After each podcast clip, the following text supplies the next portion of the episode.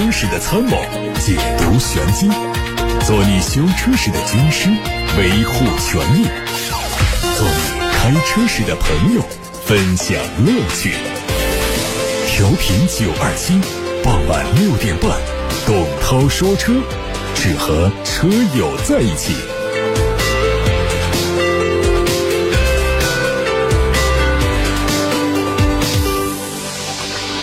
各位好，欢迎听董涛说车节目直播。看今天的新闻，全新一代的第六代本田 CR-V 迎来了全球首次亮相。作为换代车型，全新款式的前中网内部用的是类似鳞片的结构，上方的银色镀铬装饰条被一条亮黑色的装饰条来取代，还有更加扁平化的大灯也都是非常的精致。侧面变化很小，尺寸方面，长度和轴距相比现款分别增加了七点三公分和三点九公分。内饰整体布局和第十一代思域。有点像，搭配了很多细节上的镀铬装饰，档次感有提升。动力上继续用 1.5T 发动机，混动版是2.0的第四代的双电机混动。相较现款，不仅动力更强，油耗也变得更低。继全新本田雅阁的路试照片曝光之后，专利图也在网上出现。在外观方面，车头换上了六边形的中网，大灯相比现款更加纤细，而且眼角位置有调整。车尾是全新的贯穿式灯组。内饰还没有曝光，估计会采用和新款思域 CR-V 相似的悬浮式中控。平和蜂窝状的空调出风口，动力继续用 1.5T 和2.0升的混动。第十一代雅阁会在明年年初迎来全球首发，全新的外观内饰能不能获得市场追捧，我们拭目以待。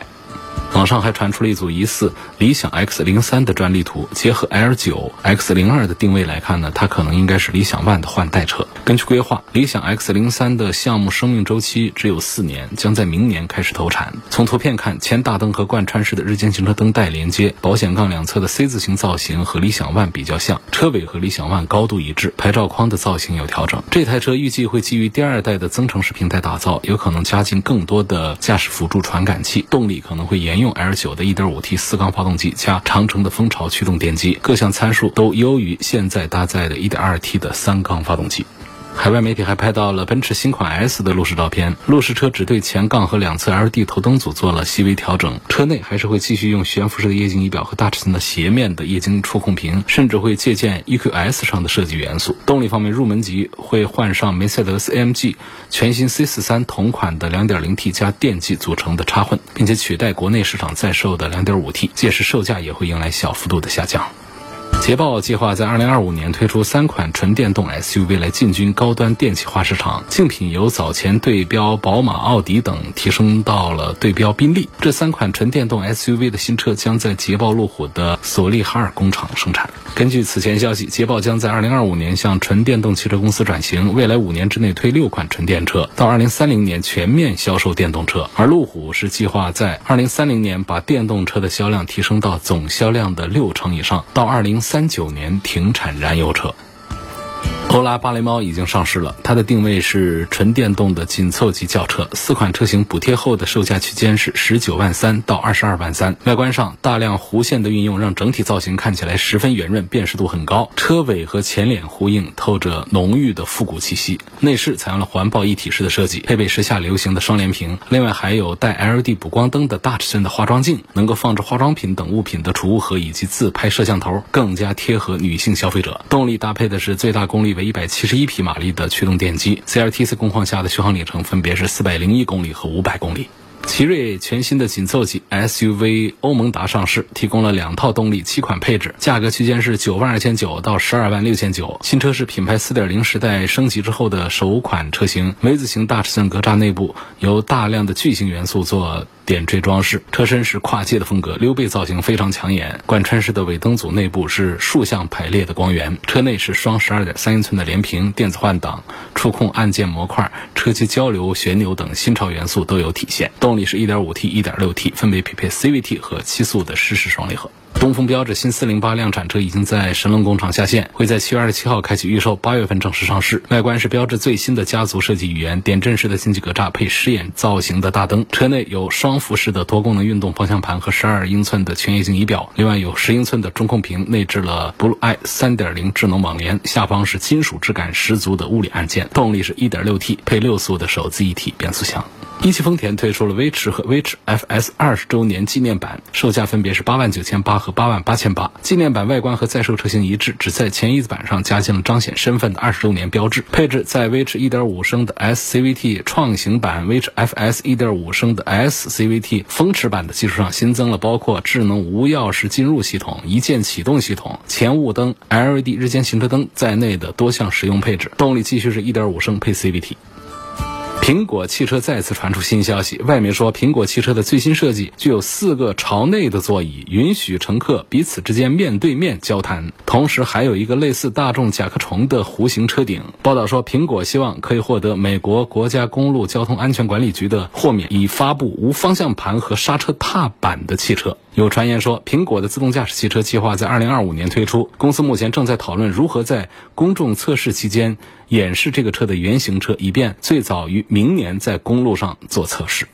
大家刚才听到的是今天的汽车资讯，接下来的时间回答大家的问题。首先来自八六八六六六六六热线电话，徐先生留言说：“我想换一辆七座的 SUV，希望能够对比一下吉利豪越和捷途的 X 九零 Plus。”吉利中级 SUV 豪越呢，人气呢还是很不错的。捷途这个车呢，总体上的表现也还不错。捷途这是奇瑞旗下的一个产品，他们的价格相近，尺寸相近，动力规格配置也都是差不多的。那么如果一定要在这两个当中分一下高低的话呢，可能我会赞成吉利的豪越要多一点点。多的这个一点点是在哪里呢？还是在于它的动力单元。其实奇瑞的动力部分的技术实力还是很强大的，但是呢，捷途它的同价位的。的 1.5T 的动力来跟吉利豪越的 1.8T 对比的话呢，还是要弱了一些。那么再往上走呢，捷途呢也做了有其他配置的 1.6T 的这个动力，但是它到了 1.6T 的有将近200匹马力之后呢，它配的是七速的双离合变速箱。在豪越上呢，直接上的是一点八 T 的动力，就是十万出头就有一百八十多匹的马力，配六速的手自一体。这个价位去买这个捷途 X90 Plus 的话呢，你就只能买到它 1.5T 配六速的手。动变速箱，或者说再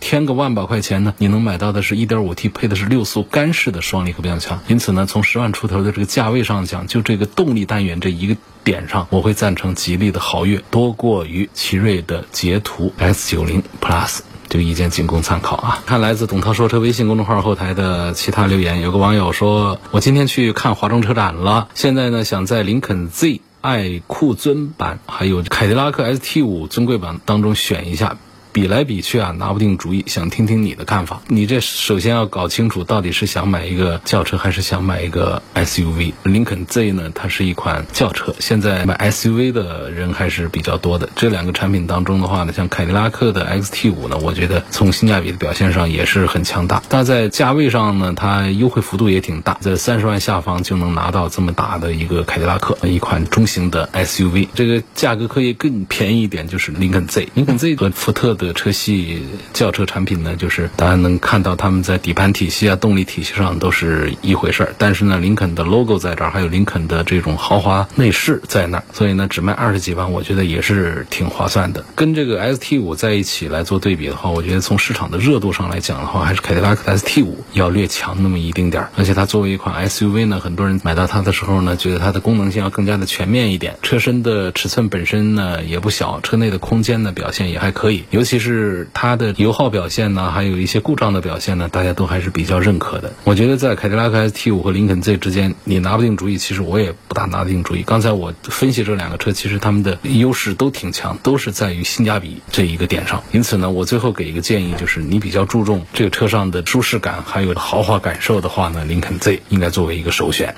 而且它价格还便宜一些。你坐进凯迪拉克 ST5 的这个座舱里面，你感受不到什么豪华，但是它的基础档次还是在那儿。作为一个中型的 SUV 呢，它不管是出行啊、通过性啊，还是城市里面来使用，我觉得更加的全面一点点。价位呢也略微的高一点，只是呢它不会带给你那种豪华车的那种舒适享受。所以这是最后给这位朋友的一个意见。有个网友希望我能够说一说刚刚上市的芭蕾猫。芭蕾猫这个车，我推荐大家去看一看啊，尤其是我们女生们想换车的话呢，二十万左右的预算呢，不一定推荐大家去买这个车，但是呢，至少是应该瞅一眼、看一看之后再做决定。这是一款纯电动车，长城旗下的欧拉品牌推出的一个芭蕾猫。这个车呢，不好怎么描述，反正就样子特别像甲壳虫，除了大灯尾灯不像，大灯尾灯做了一个变化之外，其他地方就跟那个甲壳虫。是一样的，走街上老远看看就是一辆甲壳虫过来，外观内饰做的挺精细，而且很多女性化的特征做的应该是很讨女生喜欢。它的价格在二十万，续航有四百公里、五百公里。说到这儿的话呢，可能从我们传统的性价比的分析法来说的话呢，觉得这个车有点收割不懂车的女人的意思，因为现在二十万我们买到的纯电动车续航里程都要比这个要大很多的，五六百公里的续航里程都是很常见的。这个四百公里呢，就觉得溢价严重，谈不上。多少性价比？但是其实现现在呢，我们的不管是汽车企业啊，还是车主们的这个汽车价值观，现在正在发生巨大的变化。我们作为车评人，你再用老派的性价比的分析法去评价一款新车，搞不好经常就不合时宜。所以，我们作为机械男的眼光来看的话，二十万元四百公里的续航，复刻大众甲壳虫的这个欧拉巴黎猫，就性价比不好。但是在都市女看来的话呢，优雅的颜值、便利的很多的功能，包括它的很多安全模式，就是一键。按下去的各种的安全模式的变换等等，就哪怕它是一款可以开动的包包，或者说一款可以开动的钻戒，二十万，只要是讨好到了女人，她就不用谈什么性价比。所以这个车呢，我不是推荐大家买，我至少推荐我们打算二十万左右换车的女士们可以去看一看这个车。欧拉旗下的几款产品呢，它都是以猫来命名，白猫、黑猫。这是低端的，比较便宜，几万块钱。后来推了一个十几万块钱的一个好猫，那好猫呢，因为芯片的规格问题啊，闹得沸沸扬扬，那个车有一点黯然退场的意思。现在呢，又推出了这个芭蕾猫，我们相信呢，长城方面应该会珍惜这个市场机会，因为现在它的市场热度是很高。接下来就看真正的市场的接受度，市场的热度啊和市场的接受度啊，它是两个事儿。热度就是大家都议论它、关注它，接受度呢就是大家去买它，销量。是王道，好像是前几天刚上市嘛，在长沙做的全国上市发布会，不是周六周日的时间，我要上节目就没有去参加。在华中车展上呢，这个车已经到了现场，大家可以看到。所以我们关注一两个月，看一看销量表现之后，再来评价这个车会更加的恰当。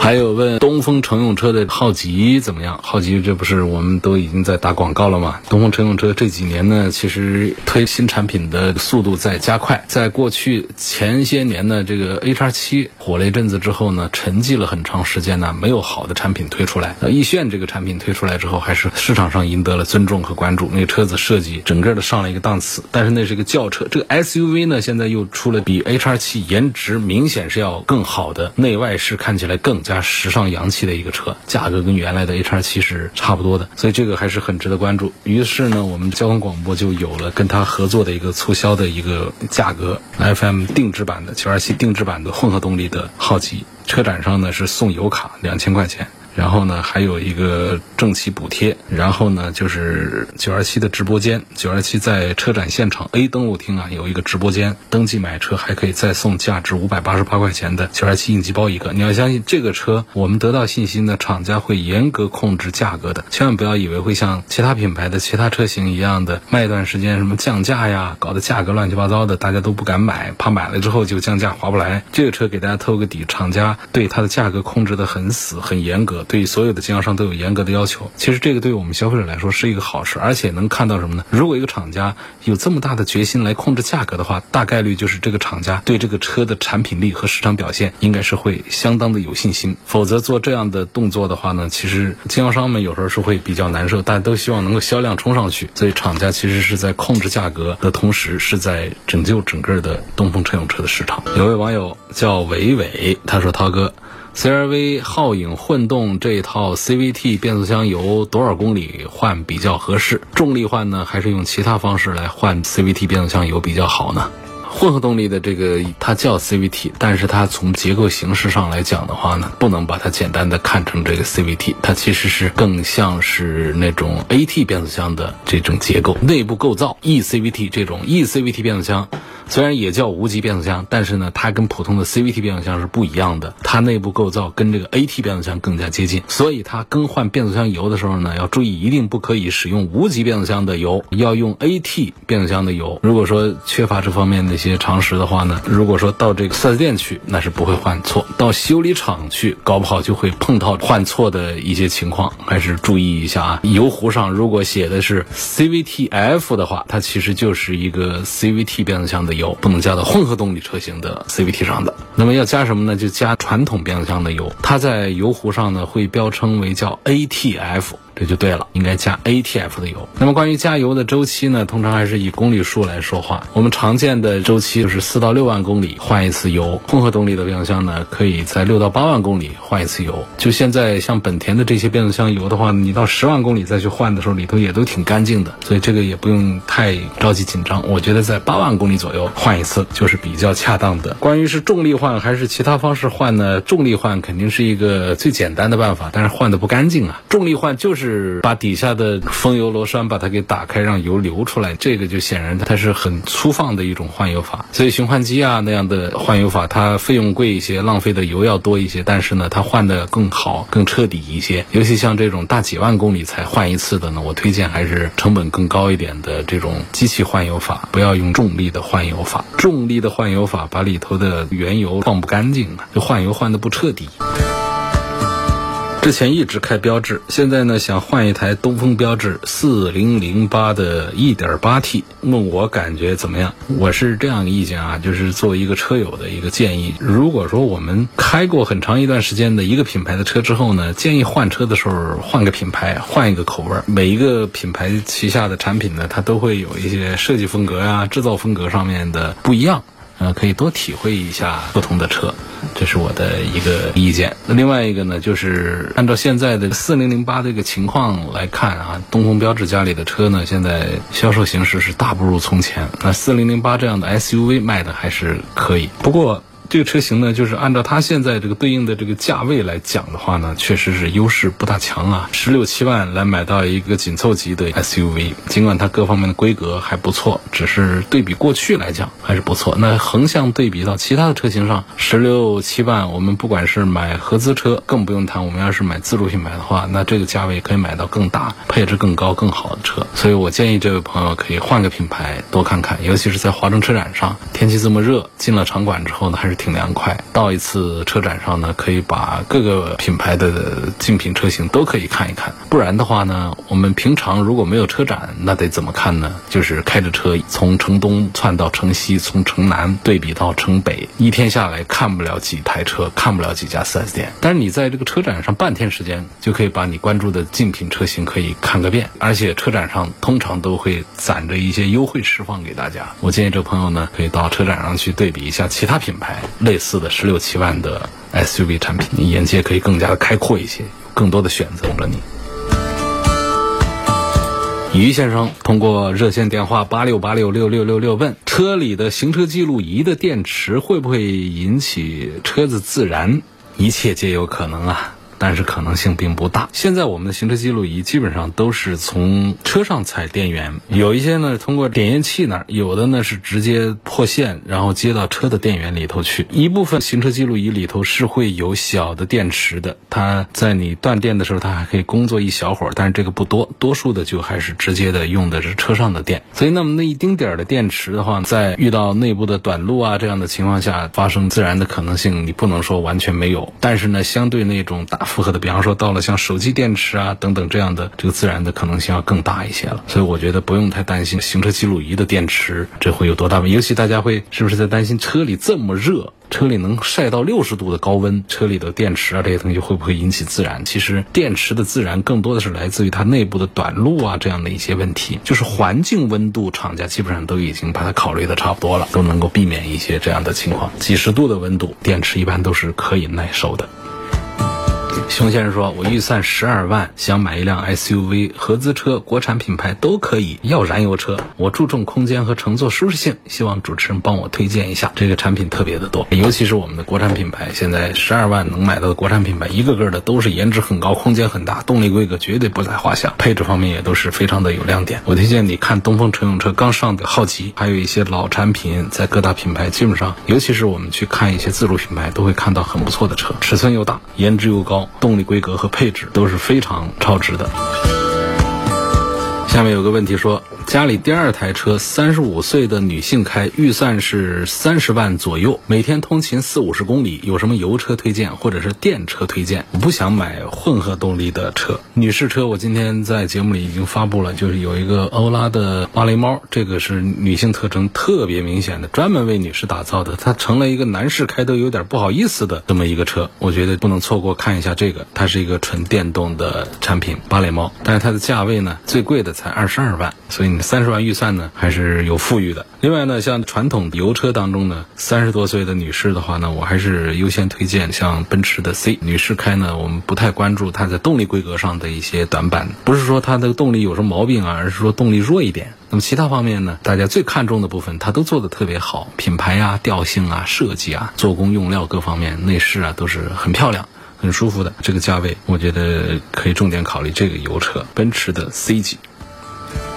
问国产的宝马 X 五和奔驰的 GLE 怎么选？比较纠结。三点零的国产 X 五电机会不会有很多问题？干嘛谈电机啊？发动机不用担心啊。国产的 X 五其实华晨宝马工厂呢是在全球的宝马工厂里面水平比较高的一个，应该是排在全球的第二位的。这么一个工厂，所以它这儿生产的车呢，我们倒是可以这样说，就是豪华品牌的合资工厂生产的产品当中，质量控制各方面最接近于进口车型，还是得算宝马。因为每一个豪华品牌，它在全球都有多地的工厂，不是说只在德国那边有总部。德国总部那工厂都老的破的不得了，它搞不好还不如我们国内。我们国内不管是城市建设还是我们的制造业，其实在全球都是特别牛的。我们不要再停留在说我要买德国进口的那些老工厂。啊，啊硬件设施啊，包括工人的状态呀，甚至包括整个它的运作体系，其实并不是那么的神乎其神的强大的，甚至是有很多的毛病，有很多的问题的。另外就是这些豪华品牌，他们在全球各地，像中国这样的国家。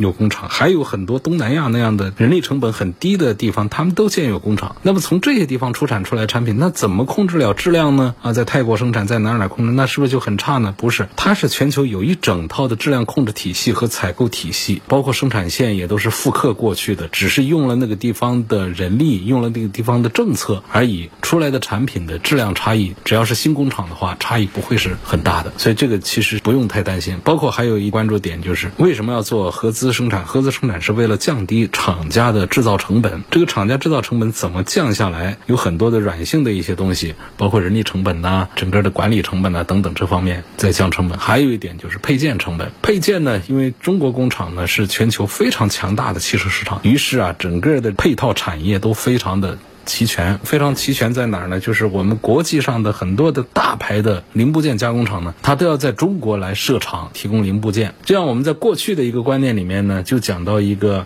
进口配件和国产配件的占比，说这种在国内生产的合资品牌的车，它的进口配件会少一些，就是国产配件比较多，于是车辆的质量就不大好。那么买进口车呢，他们的配件都是进口的，都是国外生产的，所以这样质量会好一点。我觉得这个观念要改了，因为你在国内买到的这些合资生产的汽车，他们的大量的配件其实。说起来是在国内生产的，其实也是国际大牌，像博世啊等等各种工厂，他们在中国的工厂里面提供的配件。那么整个的质量控制体系也是和海外是一致的，甚至于有一些我们国内的品牌的配件商的质量是非常好的，出口到全球更多的地方。比方说玻璃，福耀玻璃是全球最好的汽车玻璃了，而且是市场占有率更高的。你在国外买到那些车上装的不是福耀玻璃，它这个玻璃还不如我们国内的车厂上装的福耀玻璃，或者说你在国外。买的原装进口车，它反过来装的其实是咱们福耀玻璃出口的玻璃在那边安装的。我说这么多的意思呢，就是其实我们不用再特别的迷信于说是原装进口还是不原装进口，在国内生产的，其实在配件质量各个方面也都达到了一个全球化的一个水平。而我们要判断的，其实往往就是这个品牌里面它的高端产品和低端产品之间的区隔。比方说以奔驰为代表，就是大家公认，奔驰它会在高端产品上，不管是生产线质量控制还是配件方面的管理，它会做的要更加的严肃一些。我们常常就说买奔驰应该推荐什么？买高端奔驰，买它的 S 啊，买这些迈巴赫啊，他们都做的更经得起咱们的挑剔一些。那么低端的产品呢？比方说像 C 级啊，包括 E 级啊，更不用说底下更便宜的那些车了。那大家往往在挑剔它，谈论它的底盘呐，用的料子啊，底盘上用的一些东西不大好啊，调教不大好啊，动力规格用的不大好啊，这个是事实存在。它不仅仅是在奔驰身上，在其他的品牌上也都有这样的问题，只是奔驰的表现的更加突出一些。所以，只是我们在这个品牌里面看它的高端定位和低端定位这方面的一些区隔。好，今天就到这儿。董涛说车每天晚上六点半到七点半钟都有，错过收听的可以通过董涛说车的全媒体平台收听往期节目的重播音频。